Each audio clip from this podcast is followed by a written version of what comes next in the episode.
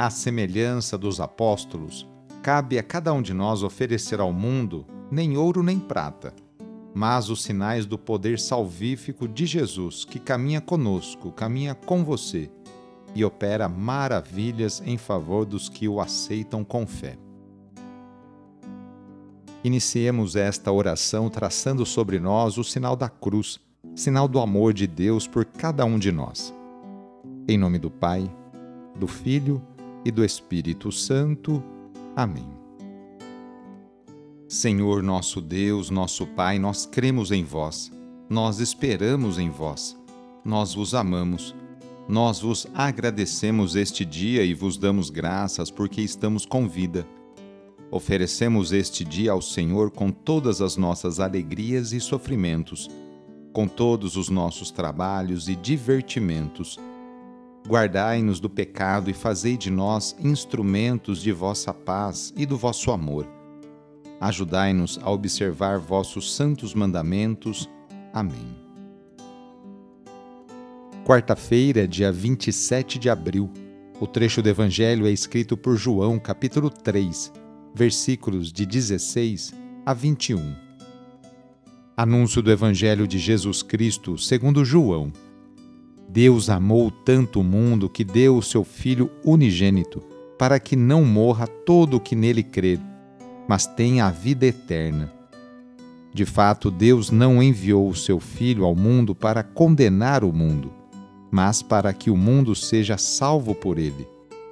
Quem nele crê não é condenado mas quem não crê já está condenado, porque não acreditou no nome do Filho unigênito. Ora, o julgamento é este: a luz veio ao mundo, mas os homens preferiram as trevas à luz, porque suas ações eram más. Quem pratica o mal odeia a luz e não se aproxima da luz, para que suas ações não sejam denunciadas. Mas quem age conforme a verdade aproxima-se da luz, para que se manifeste que suas ações são realizadas em Deus. Palavra da Salvação. Deus está profundamente comprometido com o ser humano, a ponto de entregar seu próprio Filho único, para que todos tenham acesso à vida plena. Nosso Deus não é castigador nem rancoroso. Ao contrário, ele é amoroso e compassivo. Contudo, o texto que nos ilumina hoje deixa bem claro que a salvação ou a condenação está nas mãos do próprio ser humano, está na sua mão.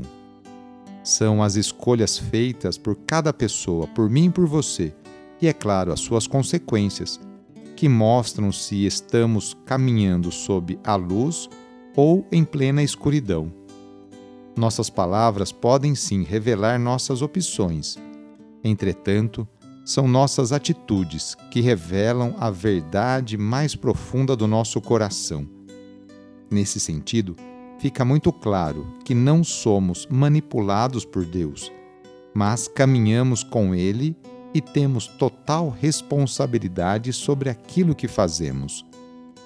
Cabe sim a nós escolher se a nossa vida será luz ou se será trevas. E não podemos culpar Deus ou outras pessoas por aquilo que é nossa responsabilidade. Hoje, quarta-feira, é dia de pedir a bênção da água, a bênção da saúde. Jesus Cristo passou a vida fazendo bem e curando cada um de suas enfermidades, tanto as físicas quanto as psíquicas por isso, vamos pedir também a bênção para a água por intercessão da Mãe do Perpétuo Socorro. Nesse momento, convido você a pegar um copo com água, colocar ao seu lado e com fé acompanhar e rezar junto esta oração. Senhor Pai Santo, voltai vosso olhar sobre nós, remidos pelo vosso corpo, pelo vosso sangue, e renascidos pelo Espírito Santo nas águas do batismo Abençoai esta água que vossos filhos e filhas vos apresentam neste momento.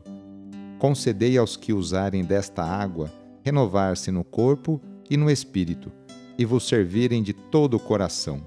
Em nome do Pai, e do Filho, e do Espírito Santo. Amém. Peçamos juntos a vinda do Espírito Santo sobre você e sobre suas necessidades. Vinde, Espírito Santo, enchei os corações dos vossos fiéis e acendei neles o fogo do vosso amor. Enviai o vosso Espírito e tudo será criado e renovareis a face da terra. Oremos. Ó Deus, que instruístes os corações dos vossos fiéis com a luz do Espírito Santo, fazei que apreciemos retamente todas as coisas segundo o mesmo Espírito e gozemos da sua consolação. Por Cristo nosso Senhor. Amém. Pedindo a proteção de Deus para a sua vida e para a sua família, invoquemos a sua bênção. A nossa proteção está no nome do Senhor, que fez o céu e a terra. O Senhor esteja convosco, Ele está no meio de nós pela intercessão de Santa Dulce dos pobres, desça sobre você, sobre a sua família, sobre o seu trabalho e intenções, a bênção do Deus Todo-Poderoso. Pai, Filho e Espírito Santo. Amém. Foi muito bom rezar com você. Se a oração está te ajudando, eu fico muito contente. Então, que tal enviá-la para seus contatos? familiares, amigos, conhecidos. Eu sou o padre Edmilson Moraes, salesiano de Dom Bosco, e moro atualmente em São Paulo. Que Deus continue abençoando você e sua família. Abraço, até mais.